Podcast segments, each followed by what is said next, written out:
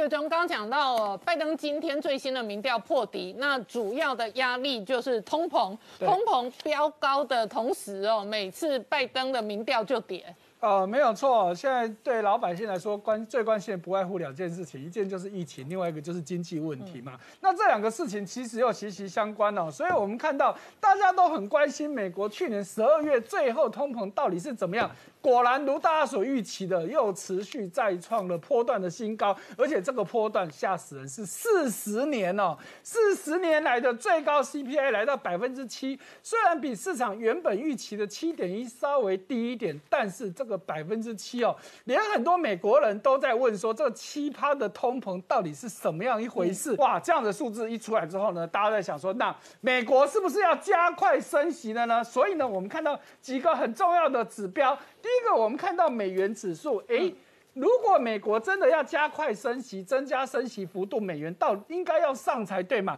结果没有。大家看到图表的右边的部分，有没有发现，美元指数其实这几天是慢慢往下。以我们现在录影的时间，最新的美元指数数字已经只剩九十四点七七，这一波最高其实有到九十八哦。好，那另外一个金价，大家想说，那通膨是不是该买黄金呢？结果，哎。黄金也没什么涨哦，哈，这一波最高也不过一千八百三十，今年以来其实都还是下跌的。那昨天到今天凌晨也不过就一千八百二十七左右，所以金价其实不太动的。再来还有一个就是债券的部分，那一般升息对债券是不利的嘛？那如果债券不利，价格下来，殖利率应该上去。可是我们却看到的，美国十年期公债殖利率这几天也在往下掉，这一波最高点在一月十号的时候，美国十年期公债殖利率来到一点八，但是现在也只剩一点七二左右，所以这整个看起来其实让人家觉得，哎，还蛮诡异的嘛。所以你说这个通膨接下来到底会有什么影响？好，我们真的还要再观察。那另外一方面呢，哎，中国也公布了十二月的物价指数哦，哎，中国的数字看起来好像就好多了哈，CPI 十二月只上涨了一点五，全年告诉你只有零点五趴的涨幅，那。大家在想说，哎，那是不是你政府都把这个通膨给压下来了呢？所以呢，我们就关注到另外一个叫 PPI 生产者物价指数，哎，这个部分在十月份呢，哎，呃，十二月份呢，确实还是有十点三趴的涨幅，全年还是涨了八点一趴，这在告诉你说，政中国政府扣政府的力量呢，把终端物价给压住，可是厂商问题就很大了哈。所以我们可以看到，整个中国今年以来的物价，相较呃去年整年的物价，相较于其他国家来说，确实是比较平缓的。好，那其中几个比较重要的这个物。物价的价格上涨呢，哈，那其中交通类是上涨比较多，是占百分之五，但是对中国来说，最重要的食物类却下跌零点一趴哦。其中最重要的就是我们以前在节目也讲过很多次的猪肉，猪肉光在十二月份暴跌了三十六点七趴之多，好，所以这是我们看到中国的最新经济数据。好，那。通膨没什么利问题，那照理说市场股市应该要反弹嘛，可是却不是这么回事哦。现在呢，中国的基金经理人哦，很多纷纷就跳出来在叫说，年初的时候呢，大家都发愿说今年要发大财赚大钱，结果现在都改说我今年最大的目标是要回本，哇，差有够多的哈。那甚至有基金经理人说。岳母给他的钱，希望他代为操盘，结果没想到把岳母的钱都赔进去了。那怎么过年呢？那网友说，那岳母的赔进去，那拿岳父的来补吧。他说，岳父的也早就进去了。好，所以你就知道中国股市有多惨。来给大家比较具体的数字哦，统计到一月十号呢，中国的整体基金平均下跌了百分之四哦，而且九成都是负报酬。然后呢，有甚至五十档。哎，今年才半个月而已，结果有人已经跌十趴了。好，那我再给大家一个表示，我自己统计，去年全年在台湾买得到的基金，啊，大概有两千档之多哦。最差的倒数十名，大家看这个表里面，只有两档不是中国基金。哎，我看倒数第一名的这一个中国信托 MSCI 的这一个。哦，这个应该是投资前联动 A 五十的两倍，两倍 ETF，所以跌幅也是两倍，所以跌掉四十八趴。对，然后元大的高盛的原油相关的指数型基金跌四十六趴，富邦恒生国企哈跌四十三趴，景顺中国跌三十三趴，汉雅中国跌三十一趴，富达中国跌三十一趴，中国信托的 A 五十哦，这个没有两倍，但是跌三十一趴，然后汇丰环球巴西跌。二十九趴。台新中国跌二十八趴，景顺中国跌二十八趴，哎，八成都是中国，哎，对，哎，很夸张，哎，我刚说台湾有两千档基金在卖，倒数十名里面有八档是中国基金，你就知道去年有买中国基金的都很惨。哎，那台湾你随便买零零五零，嗯哦，这一个指数型的涨幅大概都两成多，对，没有那一来一回哦，这个看别人涨两成多，自己手上跌四五成，那一定很哀怨。真的，真的哈，那。当然，这个中国的大老板们也很惨哦，哈，所以呢，就中国有媒体做了一个中国过去一年当中这些互联网的十大意外人物，就是十十个最令人出乎意外的变动啊，哈，那很多其实我们在过去节目里面也讲过哈，因为很多我们就不一去讲，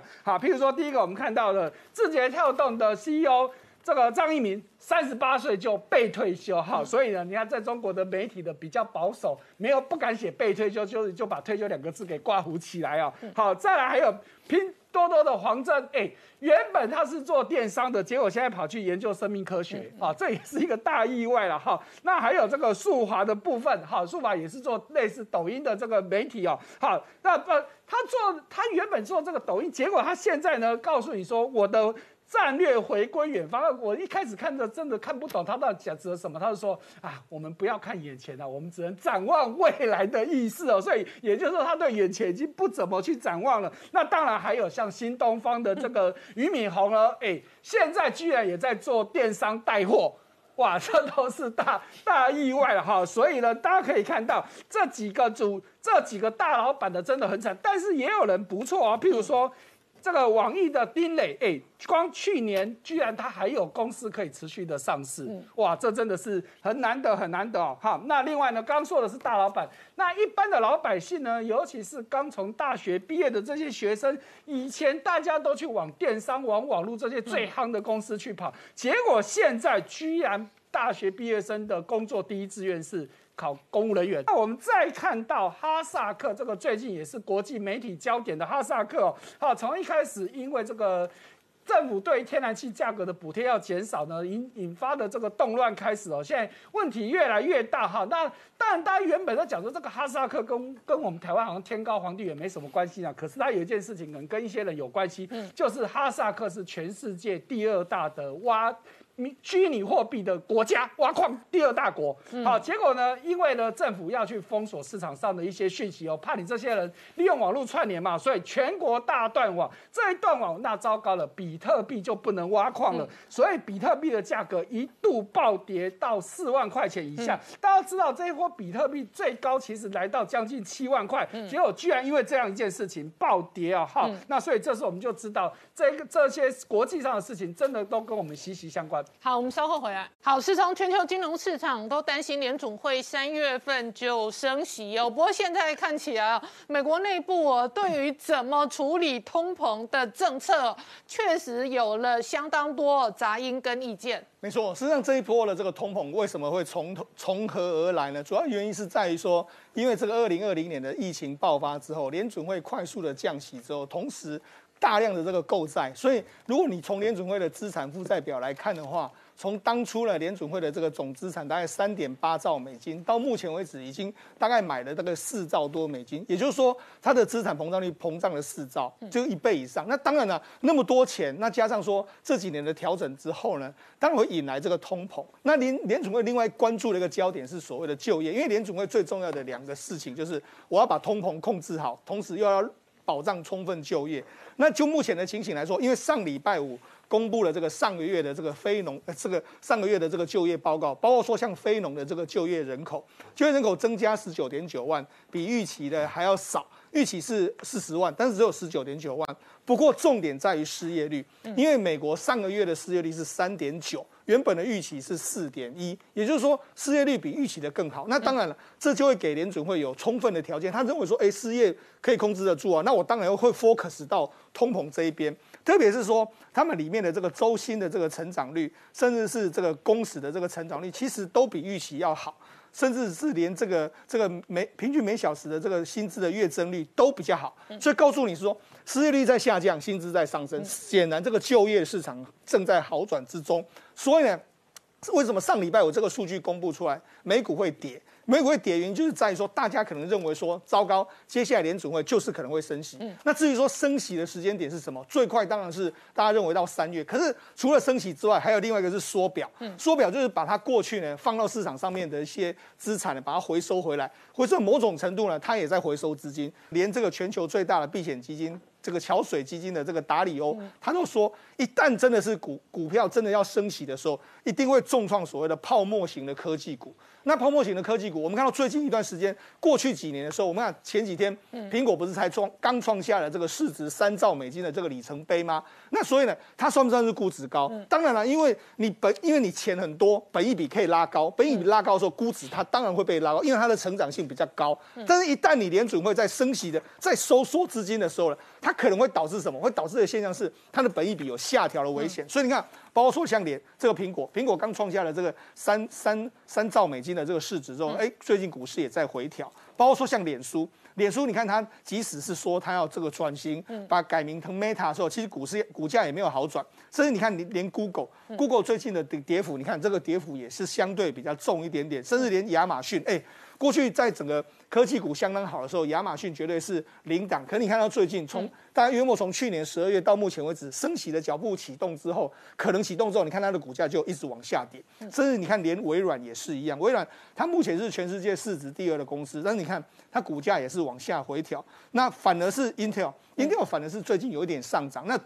主要原因当然是说，它要放弃过去他可能没有跟台积电靠拢的这种状况，他想要往台积电去靠拢。甚至你看，连 NVIDIA，嗯，这个过去一年。这个目前的这个半导体的龙头厂商，其实表现的也没有很好，所以你可以看，其实在这个大氛围之下，大家如果留意到这个未来升息的时候，科技股会有压力，但是金融股可能相对而言会有一些投资价值。好，那除了这个之外，因为目前的这个通膨的压力到底有多严重？我们可以看到，除了美国公布的数据之外，连欧洲公布的数据都是如此。嗯，欧洲目前的这个上上个呃公布了十二月的这个通膨率是五趴，创下了这个历史的这个新单月的这个新高。那因欧洲央行显然。也有可能要升息的这个压力。那除了这个之外，大家知道最近通膨率最惨的就是土耳其。土耳其的的话，上个月的通膨率已经高达百分之三十六。他们就说了，哎，一个月前呢，我买这个二点五公斤的马铃薯只要十里拉，现在居然要二十里拉，也就短短的时间里面涨了一倍。那根据他们的这个数字来说的话，食品在一个月涨了四十三趴，然后这个交通在一个月涨了五十三趴，所以等于是。它这个通膨的压力是笼罩在全球各地的一个状况，甚至现在更糟糕是什么？塞港问题目前还没有解决。那你塞港问题再下去的话，塞港就会使得食品通膨更恶化。对，那甚至是说，因为你塞港的关系，最近期刚好在调谈这个长约，因为每年的年初都在谈这个货运的长约。那因为你塞港，因为货柜不足，所以你又调涨这个价格，调涨价格，当然就会形成一个雪雪这个所谓滚雪球的效应。所以你看，其实对台湾有没有影响？如果你最近去麦当劳，或是说最近去这个摩斯汉堡，你已经发现到很多部分薯条，因为货没有到，已经没有了。甚至因为最近呢，奶油也在涨价，所以搞不好呢，过年之后我们要面临到另外一个压力是面包也可能要涨价。而且我请教陈业哦，事实上很多观众朋友只要买吃的、买食物、买食材都很有感，因为所有的食物、食材、食品的价格几乎全面上涨。那以国际粮价来讲，过去一年的涨幅是高达二十八个百分点。其实，呃，刚才思聪讲到一个非常重要的关键啊，因为你现在供应链中断的问题，还有包括缺工的问题，还有一个恶劣的气候，这个是大家普遍理解的。嗯。可是这样子也不足以导致说去年整个国际粮价上涨二十八趴。其实有一个最重要的关键是什么？其实国际农粮组织就去整理，发现说，哎，今年可能中国大陆它囤的这个玉米会占所有。年度的这个产量的高达七十趴，嗯，还有这个呃稻米的部分要占到六成呢，然后小麦超过五十趴，也就是说，是不是在中国囤粮的过程中，导致了这个粮价大幅度的推升？嗯，那我帮各位整理一个表，也发现说，最主要的一个价格上涨的一个力道，整年度看起来是二零二一年，相较过去十年，嗯，整个各种不管是肉类啊、奶奶制品等等，好像都涨很多，对不对？可是其实主要的关键是来自于去年的第四季，对，所以等于说去年的第四季，他们是不是囤货或者是担忧这个物价上涨的部分，嗯进货的速度加快了。那我帮各位整理了这个，像黄豆，对其实过去一年虽然只有涨三点五，可是玉米涨了二十三趴，嗯，然后小麦也涨了十八趴，黄豆油的部分涨了三十二趴。另外最可怕的是咖啡，喜欢喝咖啡的朋友最近应该很有感，因为一年涨了咖啡豆啊，涨了九十三趴。然后西德州原油影响很大嘛，涨了五十五趴。活牛一年是涨了二十趴，哦，有美国牛肉真的在涨，对，不过黄金反而下跌，因为它就跟粮食比较没有关系嗯哦。那也不知道是不是因为这样，因为整个物价的一个上涨哦，呃，中国发行的虎年的邮票，感觉它很担忧啦。哦，因为照道理上山虎你发行国运昌隆嘛，嗯你应该是喜气洋洋，对不对？结果没想到满面愁容，不知道是不是也在担心这个物价上涨的结果。网友也也说，哎、看起来真的很担忧、哦。嗯，但不知道是不是这样子哦，因为整个状况他是把气出到这个这个国外的这个机构啊，为什么？因为沃尔玛它因为这个中美之间，它对于新疆的人权问题的一个一个介入，对不对？结果这个沃尔玛它就下架了呃新疆相关的产品，对不对？结果既然去哎，大家既然去去抵制啊，去去抗议啊，所以我觉得这个这个矛头是不是方向是错误了？那也因为这样，我们看到最近整个状况很明显是国进民退啊。为什么我讲国进民退？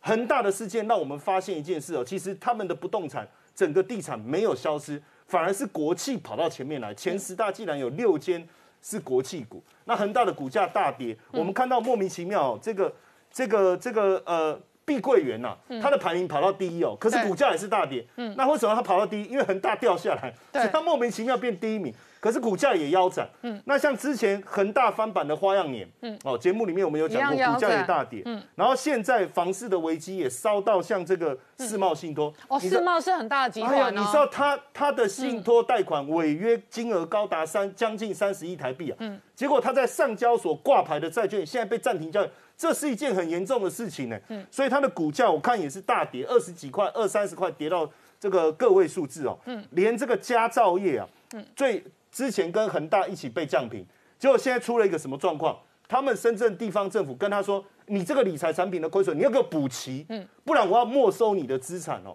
那这样的影响，其实我们也看到，不止像这样深圳市市政府大动作，黑龙江的这个鹤岗市啊，对，也出现要破产的状况。为什么？它的支出高达一百三十六亿，可是它的收入只有二十几亿。为什么？很简单嘛，因为过去的地方政府都跟不动产企业、跟这些房企啊，就地产公司合作嘛。搞土地啦，卖房子啦，你知道房子一间几万块人民币就可以卖，跟白菜价一样。那你现在没有土地、没有房子可以卖的时候，你的收入来源是什么？而且养了一堆皇亲国戚啊，OK。哎，这个这个贪污的问题确实非常非常严重。所以这个是中国地方财政第一个炸锅，但是哦整个二零二二年搞不好哦，还会有连环炸、连环爆。对，那我觉得这只是其中一个，因为冰山之一角、哦那不止这样，我觉得呃屋漏偏逢连雨啦，因为现在疫情又变严重了嘛，哦所以像比较大的这个西，刚才讲的是小的城市，大的城市西安整个封起来，那封城产生一个最大的问题是什么？三星跟美光跳出来说完蛋了，为什么？因为我们很多的这些晶片，包括这个 DRAM，包括 NAND Flash 是在那里生产。三星它在西安生产的晶片占了四他们自己比例的四成，嗯，这下伤脑筋哦。那只是说大家在讲说，哎，那疫情严重，他们不是有这个这个科兴疫苗吗？哎，也真的、哦、科兴疫苗，哎，从本来亏损哦几一千多万，然后到现在获利五十几亿美金，嗯，看起来是不错。可是大家仔细一查，大股东是谁？大股东是软银呐、所了是孙正十五趴义。发财啊！对，网友全部炸锅啊！结果原来我们科兴赚那么多钱，还是被日本人赚去了。好，哦所以韭菜们打科兴疫苗，可是孙正义发大财。发大财。我们稍后回来。正好刚刚讲到中国经济大不妙哦，这个是板上钉钉的事情。可是没想到天才经济学家任泽平哦，今天出一个主意，他说印钞票救这一个市场，然后大家拼命生小孩，而且呢，他提的 idea 很妙，他说中国应该印两兆人民币的钞票，目标要拼命生五千万个小孩。哎，没有错，我有点知道为什么恒大会倒闭了，因为这个任泽平原本是恒大首席的经济学家，那后来离职了嘛，对不对？结果呢，他竟然呢发出一个非常非常大的警讯。中国啊，小孩子不够，这大家都知道，生育率越来越降低。可是呢，他竟然建议要印钞票生小，印钞票生小孩，印多少呢？两兆的钞票，十年生五千万个小孩。哇，那这东西有多夸张啊？两兆人民币，第一件事情哦，钞票不是印就有，钞票印出来后，确实你会看到钞票。可问题是，当市场的钞票流动性变多的时候呢，你的币值会下降，你会造成所谓通膨的状况。所以钞票如果印就有的话，那当然太简单了，谁会缺钱？我印就好。所以说这件事情呢，引起喧天上的哗然，说难怪恒大真的会被搞到破产，也不是没有原因的。但是另外一个原因是，也反映了中国对于人力资源不足的一个国安危机。对于中国来说，它过去长期是依靠所谓庞大的内需市场去吸引外资以及供给自己国力的扩张啊。可中国现在内需市场遇到一个问题，说它的人力资源不在了，人力不资源不在会发生好几个问题，就是人口红利不在。第一个。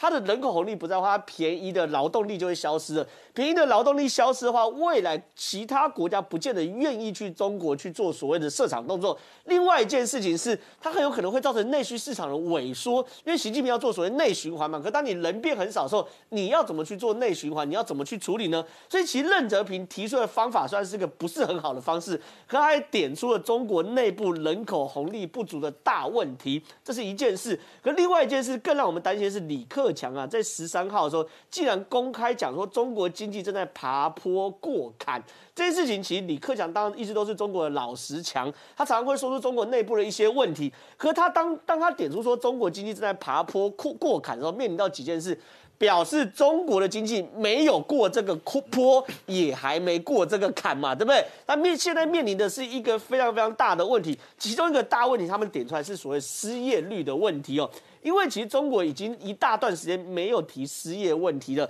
而失业率我们看到失业率也不知道真或假，但是但是哦，失业率我们以现在来看的话，大概十一月份的时候呢，十六岁到二十四岁失业率是十四点三，非常非常高的失业率哦。你要想想看，这十四点三的失业率其实是其来有致的。我们最近观察中国的所有的产业界里面开始萎缩的，包含科技。包含互联网，包含直播，包含演艺，包含房地产，包含补教，甚至包含因为停电而产生的沿海工厂关门的状况。所以整个中国现在内部的第一个大未爆弹，其实就是房地产。房地产我们讲过非常多次，恒大、恒大、恒大。可现在更新的是世贸，有可能会造成一个大状况。世贸集团它是这样子，它在前几天的时候有个信托商品违约，违约金不大，六点四五亿人民币。大概是二三十亿台币而已，以这个集团每年几千亿的营收来说，很小的金额，隔连很小的金额，信托商品都违约的话，表示现金流真的可能出问题。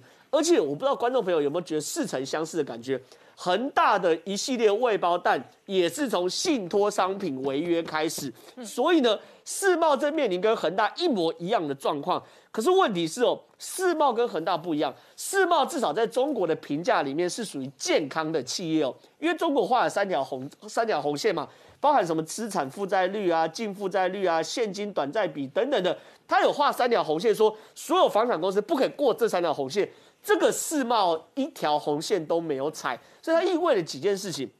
第一件事情，中国即便在这个红线内的企业都有可能会破产，这是一件事，另外一件事情是。当红线内的破的企业都破产了，你要找哪些企业来去接盘？一般来说是比体质不好的企业要破产，我们找体质好公司去接盘它。可连体体质好的企业都破产的话，没有人可以接盘，所以这东西是铁真的会爆的未爆弹。所以对中国来说，它现在已经有两种方式，要么就让它爆，可让它爆的话，你后面那些所谓的连锁反应，你不见得吃得住。另外一条是目前最有可能是说。如果你进行这种善意或是为国家而做的并购手段的话，你不再列入三条红线之内，这个很重要。就是说，哎，我帮你国家把这个东西吃下来啊，我吃下来，等我的净负债率当然会提高啊。那我净负债率提高，你不可以怪我，大概是这个概念。所以它变成是说，中国很有可能为了这件事要重画红线，可重画红线就变成君无戏言。中国过去就是说一是一，说二是二的，你现在要重画红线的话，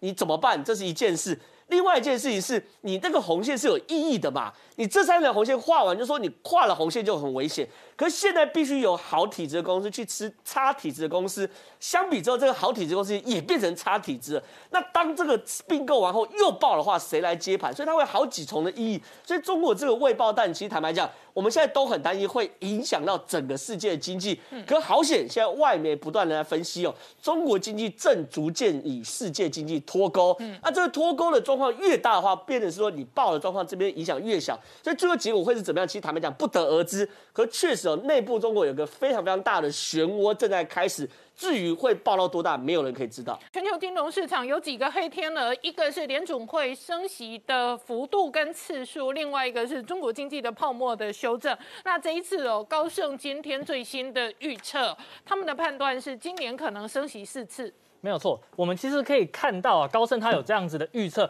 并不是无中生有的。因为啊，我们看到今年升息四次这件事情已经反映在我们的期货市场里面。我们根据 Fed Watch 这个工具啊，我们可以看到，大家预期今年一月还不会动哦，但是到三月的时候已经会升息一码，到六月的时候会升息两码，那再来九月的时候，本来大家就预期哦，那可能要升息三码。现在的未知数是在于十二月的时候，也就是年底，到底要不要升第四码？目前看起来几率大概是一半一半啦。那我。我们可以看到联总会在这边呢，其实升息的速度不断的加快，对于当前的金融市场来讲，确实是一个风险。那我们要关注的是在明天晚上即将要公布的 CPI。那当然了，鲍威尔在今天晚上会准备要去国会去参加这样的听证会。那我认为投资朋友也要关注他到底讲了什么话，因为毕竟他的态度就会决定联总会的路径。那除此之外啊，明天的 CPI 目前市场预期是七点一 percent，创四十恐怖，很可怕，四十年来新高哎，就一个月突然物。价就可以涨七趴这样哎，对，这这是很惊人的数字。所以说，其实我们大家看到市场预期通膨增速的情况之下，那升息的脚步也是不断的提前。那这个东西就是目前市场上面最需要留意的风险之一。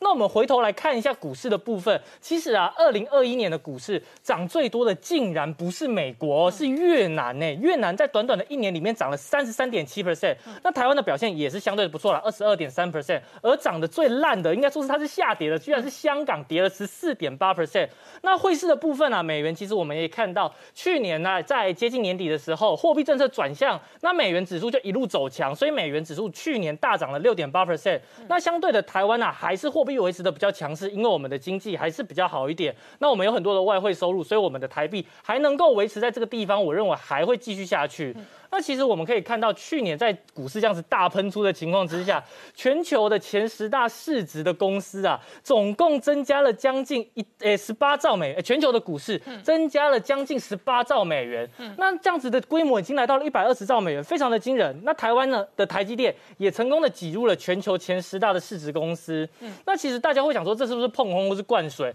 但我们要告诉大家，其实并不是，因为这十间公司里面啊，有六间他们是获利前十名。的，所以代表是说他们的股价上涨确实有基本面在做支持。那我们可以看到中国的经济实力也在这边出现衰退，因为虽然说中国的平诶这个平安保险，它呢也是在获利前十名里面，但是它是唯一一间获利衰退的公司。那我们啊看到股市暴涨的情况之下，哎，那是很多有钱人他们手上有一堆股票啊，所以他们的身价也是疯狂的大暴增。我们统计了去年呢，这样子全球前五百名最有钱的侯亚郎，他的资产就已经增加了一兆美元。那他们所有的身家加起来啊，整个规模来到了八点四兆美元。要知道，联准会的资产负债表规模也才八点七兆而已，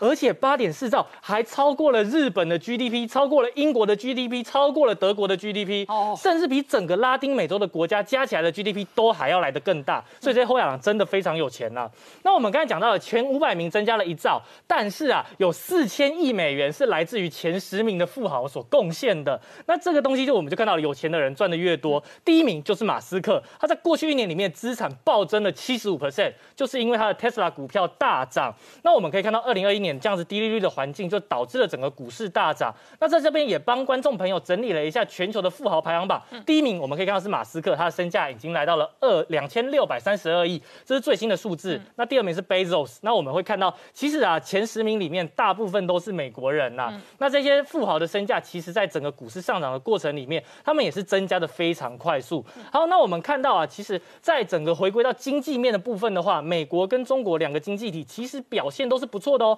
因为我们现在要跟二零一九年，也就是疫情爆发前相比，其实中国啊，在整个就到了二零二一年结束以后，我们预计它跟二零一九年相比，成长率会高达十点六 percent。同期的美国 GDP 成长将近两 percent，所以他们其实已经从疫情里面走出来了，但其他国家就没有这么好。那我们可以看到复苏非常快的还有一个国家就是印度。那 IHS Market 它就告告诉我们说，二零三零年印度有可能会超过日本，成为亚洲的第二大经济体，或者是我们说是全球的第三大经济体。目前印度是第六大经济体啦，不过在未来几年，他们是有望继续持续的往上排名增加。那我们也看到印度的首富在这边疯狂的撒钱去收购了很多的相关企业，扩大他们的版图，所以印度人真的非常有钱。那我们啊也不能说印度就是样样好，像巴菲特他们前往印度去投资，投资了所谓的印度支付宝之称的 PayTM，那结果这一只股票在 IPO 第一天就下跌了二十几 percent。那其实啊这个地方我们还是要看到说，哎，一间公司能不能盈利，还是股价最重要的一个动能来源。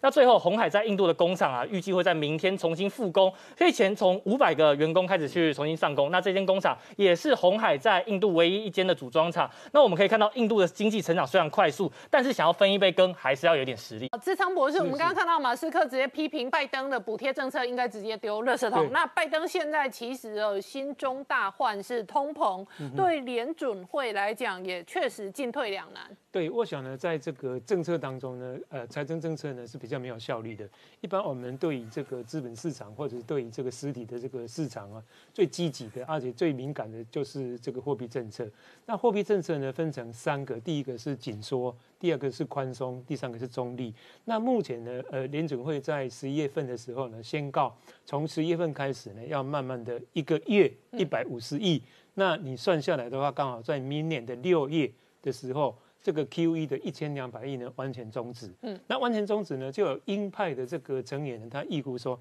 明年六月呢就会升息。嗯，可是呢，按照我们观察联准会过去所有的个案呢，从来没有这样子过，从来没有这样子宽松了之后，把货币呢收回来之后，就马上呢就就就升息哈。它至少要延长半年或者是一年的时间哦。那呃，在 b r a n k 的时候是延长到一年半哈。的一个时间呢才收息，但是呢，联准会现在他面对的这个通膨的这个问题呢，却是很伤脑筋哈。原本呢，他是没有预期说它是一个短期，他一直他一直提短期短期，但是最后呢，终于熬不过，终于变成一个比较属于长期的一个呃 inflation 哈。那目前来看的话，我个个人比较乐观的看法了哦，因为我们的三月的基期呢是比较高，嗯，所以说通膨的这个。呃，升高的这个状况呢，可能明年三月份的时候呢，会渐渐的这个下来。嗯，那这个中间呢，刚好卡在两个节日，第一个是圣诞节，第二个是呃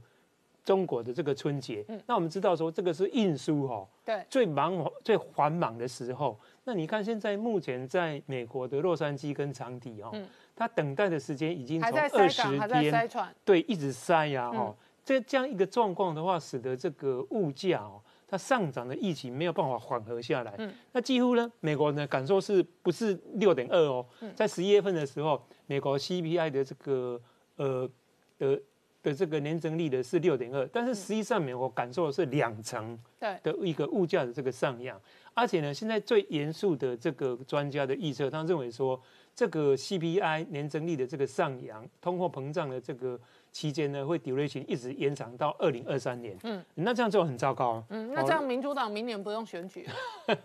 所以说，我想呢，这个通货膨胀的问题呢，是明年的一开始的时候，联准会要面对的。他现在面临到两难，第一个，那个那个我没空，我我没空的这个疫情来了。那第二个呢，又收缩了，进退两难哦。所以说到明年的这个三月份的时候，我想整个情势呢，会更加的这个清楚哦。那在这个期间当中呢，我们可以看到哦，美国跟这个印度，呃，美国是率先的，因为拜登实在是忍不住了哦，就是看不下去了哦，赶快把把这个战备油呢试出来，要不然战备油呢，这个北海布伦特呢可能就飙到这个一百块以上。那这样这样的话，对于美国的第四季的这个运输的这个费用呢，会非常的这个明显。那最后一个就是有关于这个。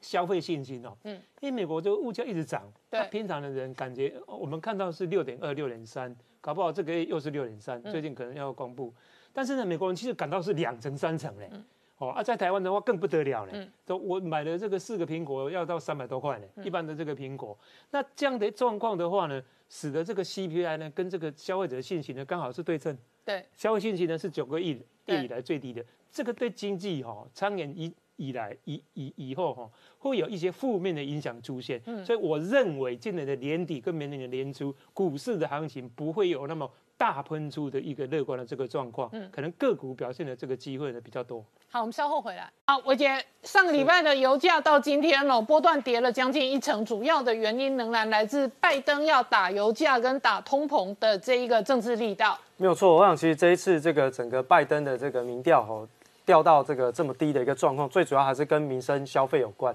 那么其中呢，他们比较重要的一个消费大项，其实就跟汽油的价格有关。其实美国有很多的地区哦，在汽油的价格上面都已经创下了历史相对高的一个价格哦。所以就目前看起来呢，拜登的现在目前最重要的一个关键，就是如何去把油价往下做压抑。过去这一年，油价是上涨了百分之五十，所以呢，它连同在日本跟韩国的部分，希望能够透过释出战略原油的一些相关的库存，把整个油价往下压抑。那么油价的部分，在过去呢，已经下跌了，从高点到目前为止已经跌了十个百分点了。那么看起来呢，在市场上面的一个解读上面是有一些呃这个效果的哦，所以我们就可以看一下进一步在压抑的油价部分会不会出现下滑的动作。那么当然，就目前看起来，整个通货膨胀的一个状况是从。原油的一个价格扩散到一些相关的这个食品的一个状况，包含像是在这个火鸡的相关的价格也涨了超过百分之二十。那么根据美国的农业局发布的一个报告，基本上今年的整个啊这个感恩节的餐费是涨了哦百分之十四哦，所以其实对于整个美国消费者来说，吃东西似乎变成是一个比较重大的一个花费。那么另外我们看到，在这个通货膨胀飙升的过程当中。有很多的这个 FED 的官员已经开始出面去进行说要加速缩表的一个动作。那么另外呢，在升息的讨论上面也出现一些相关的论战，尤其是在芝加哥分行的主席伊凡斯的部分，他过去呢是非常非常鸽派的一个分行主席。那现在有说我们可能错判了通膨的一个状况，明年可能会提前升息，这个是由鸽转鹰的一个非常重要的一个观点哦。那么另外我们看到在拜登的这个美国的众议院的部分。通过了一点七五兆美元的一个重建美好的一个法案，那拼的是在年底之前能够在参议院过关，那么试图利用宽松的财政政策来支援实体经济的一个复苏，哈，这个是目前拜登在年底之前的一个非常重要的工作。不过现在看起来，在参议院的部分呢是比较没有什么实质的进展。那李克强的部分，我们看到在中国，这个是中国国务院的总理李克强特别提到，经济面临到的诸多挑战，要多想办法来应应下行的压力，希望他。提提到的危机，包含像是房地产的泡沫跟疫情的不确定性，那么希望透过未来的一些减税跟降费来支援中小企业。另外，在国务院副总理刘鹤的部分也特别提到，金融机构呢要对于制造业加大信贷的支持，那么也重申这个制造业的重要性，并且点出希望金融机构要把整个合理的资金需求。提供给中小企业来进行一些相关的担保跟支持。在我们看到是在远东集团也传出说，诶，在中国大陆有些违法，所以它有很多的省份的投资企业是被查处的一个状况。那么经济部的部长王美华已经出来做做表态，说这个事件其实早就已经被罚过了，不是近期才发生的事件。那么另外我们看到在谢金额的部分也特别提到，新形态的这个货币战争已经开始已经开始出现了，也就是说从货币的升贬来看，每一个国家的。国力的强弱的一个消长的状况，尤其是目前看起来，在新兴市场当中呢，资金的聚焦重点是除了中国以外的新兴市场，尤其是在印度跟越南市场当中，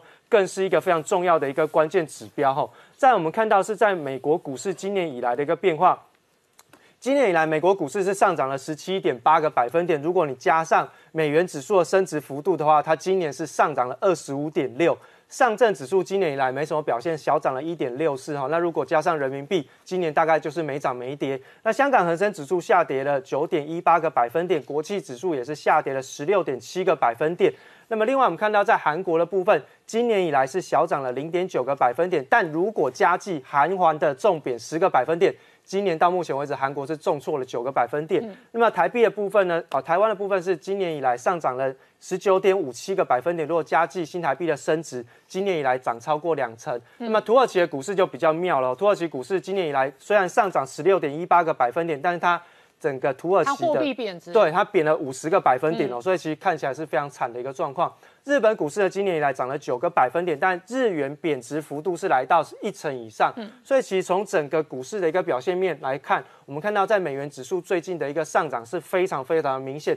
也看到其实市场上面对于这个购债计划紧缩的一个状况，其实是陆陆续续的在产生。那人民币呢，到目前为止，相对于美元还是出现微幅度的一个升值，嗯，新台币也是呈现微幅度的升值，那资金也没有流出的状况。土耳其货币刚刚特别提到重贬超过百分之五十，那日元的部分今天今年贬了超过十个百分点，这个其实都是在资金流动性的一个转变当中，要特别关注的未来的一个产业趋势焦点。好，我们稍后回来。那已经在美国这一回合的通膨是创下了三十年的新高纪录，主要几个原因，第一个原因是高油价，是第二个原因是疫情造成供应链的混乱，然后呢塞港创下了历史新高纪录。那特别是在西岸的 L A 的港口跟长滩岛的港口，事实上货柜是塞得一塌糊涂。是啊，现在在那个美国洛杉矶港哈，外面据说有八十多艘的那个大型货柜轮在排队等着要进港。那他们平均的等待时间大概是十七天，嗯，哦，那这个问题已经持续一段时间了，哈，那之前就有很多的传闻，很多的解释，哦，刚开始是有人讲说啊，因为那个起重机的那个作业员呢，都得了新冠肺炎，所以他没办法上班，所以没办法运作，哦，后来又有人讲说，哎，不对啊，那个呃，不是疫情已经缓解吗？怎么还是不运作？那有人又讲说，这些人就是太懒惰，哈，或者他薪水太低，就后来有人又去查说，他们的薪水大概是年薪大概是二十五万美金。相当于大概七百多万到八百多万台币，嗯，哦，所以这个都不是原因，哦，所以后来美国有一家那个专门做货柜物流的分析与管理的公司叫 Flexport，他的执行长呢实在是忍呃受不了了，嗯，所以他就租了一艘小船，带着他的那个员工呢，实地跑到那个洛杉矶港里面去研究到底发生了什么原原因，嗯，哦，结果他就发现说啊，的确那个洛杉矶港外面有很多的货柜船，嗯，哦，他们为什么在外面排队呢？因为他们在等起重机，对，哦。可是那起重机为什么都不运作呢？哦，是因为起重机如果把这个货柜从船上掉下来以后，没地方放，对，整个那个货柜码头上面都已经堆满了货柜，嗯，根本就没地方放。好，那么大家就问说，好，那为什么这个货柜码头不赶快把这些货柜给运走呢？嗯，就货柜码头就是讲说他们在等那个。呃，货柜的下面一个底盘，我们知道那个货柜车后面不是有个像拖车一样，下面有个底盘，对不对？对。他说全美国现在都找不到那个货柜车的底盘，就底盘不够，底盘不够。好，然后人家就问说啊，那个底盘都跑去哪里了？就去找了以后，发觉说那个那些货柜车底盘上面现在放那边都放了那个空的货柜。哦。哦，然后人家就讲说，那你为什么不把这个空的货柜把它卸下来呢？结果那些货运公司又讲说，他们原来都是。啊，拖着那个货柜车底盘，把这个货空货柜拿到码头去放。对。可是现在既然说货柜码头已经爆满了，所以根本就没地方放。嗯。所以就形成一种循环啊，形成一种僵局。嗯。哦，就是互相在等待。那这些货运业者几乎就把这些港口当做仓库哦。也可以这么讲。那这个就是。就是造成，我们就讲说这是一个典型的僵局的问题。嗯，哦，那在这种僵局的问题里面，就是说，哦，在这个货柜物流系统里面有很多的成员。嗯，哦，有的是做那个呃管那个起重机的，有的是管那个呃那个货柜的啊，有的是管那个货柜车底盘什么的。嗯，那彼此在互相等待。哦，那彼此在这互相等待的状况下，就产生这种僵局。嗯，哦，然后这个僵局的结果呢？哦，就是通货膨胀。对，哦，那因为美国的卖场它等不到东西进来，东西都在还在那个洛杉矶港的外面。哦，可是所以美国的卖场很多地方货架上空空的，然后呢，物价就一路调上去。然后呢，亚洲的供应链出货到西岸，觉得很爽，今年出货外销出口创新高。可是其实这些货都没有卖出去，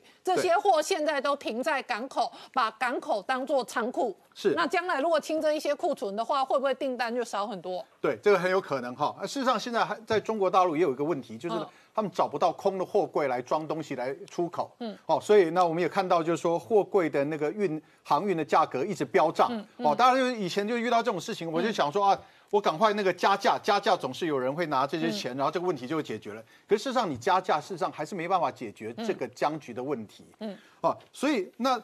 要解决这个问题呢，其实也没有那么难，其实很简单，哈，就是说在。美国的沙漠那么多啊，洛杉矶附近就呃开车不远就是沙漠了。你找个地方把所有的那个